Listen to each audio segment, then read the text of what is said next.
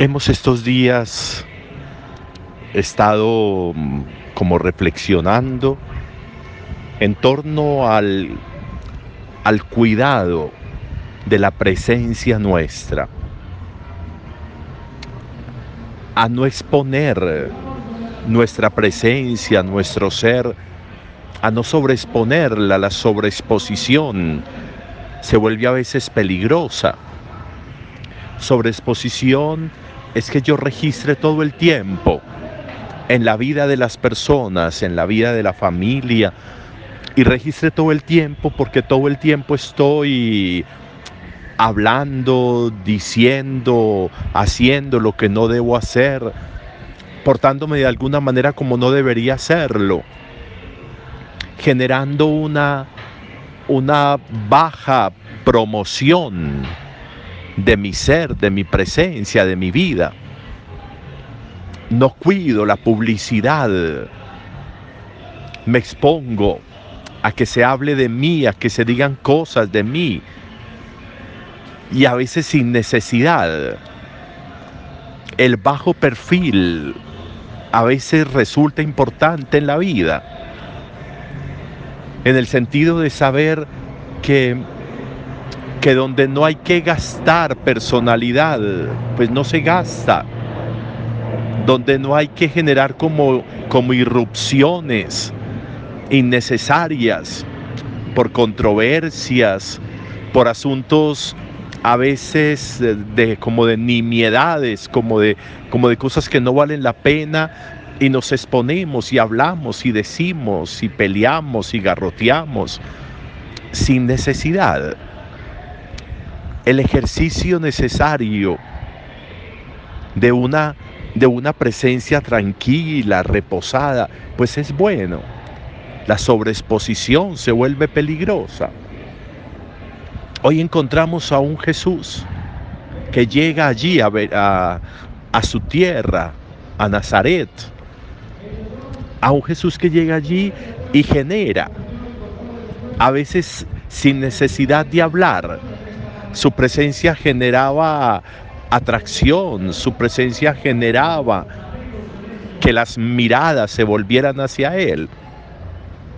A veces incluso con lo poco que hablaba, generaba admiración en las personas.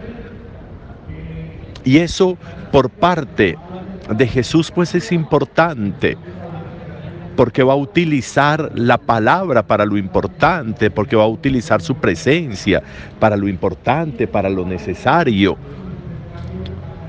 No, no como gastando presencia, no como gastando vida.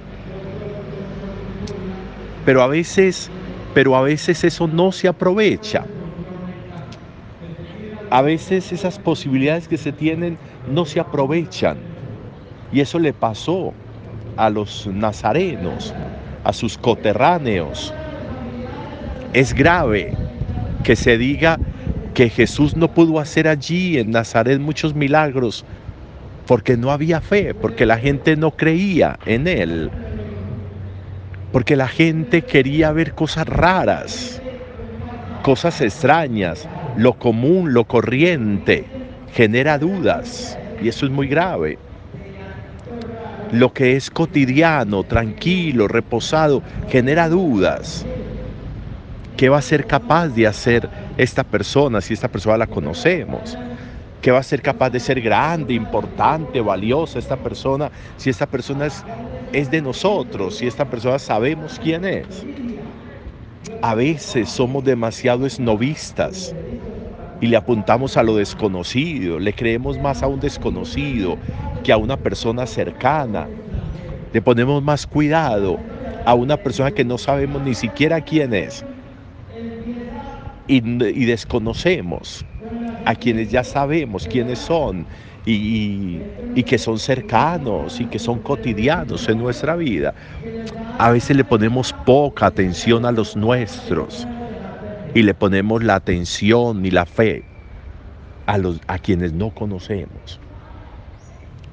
No significa que no se deba hacer, pero lo que no se debe hacer es excluir, excluir de una valoración importante a las personas cercanas a nosotros, que están junto a nosotros. Tenernos fe, tenernos fe es muy importante. Aprender a tenerle fe a esta persona cercana, a esta persona que veo todo el día, aprender a tenerle fe, aprender a mirarla distinto, aprender a mesurar las, las expresiones, las palabras, las relaciones con las personas y contemplar más a las personas, tenernos fe. Qué tan importante que pudiéramos a lo largo del día meditar en eso. Yo me tengo fe, yo le tengo fe a los míos, a mi familia, a los cercanos, a los vecinos. Nos tenemos fe. ¿Qué es tenernos fe? Es generar confianza, es generar expectativas, es creer en que, en que esa persona puede tener logros importantes y valiosos y que qué rico que los tenga. Los nazarenos no. Y por eso Jesús no pudo hacer allí mayor cosa. Es importante una reflexión en torno a esto. Tenernos fe, tenernos fe como una expresión valiosa, pero también como un nivel de relación con una expectativa de respeto y de confianza, pero también de capacidad de admiración. Un buen día para todos.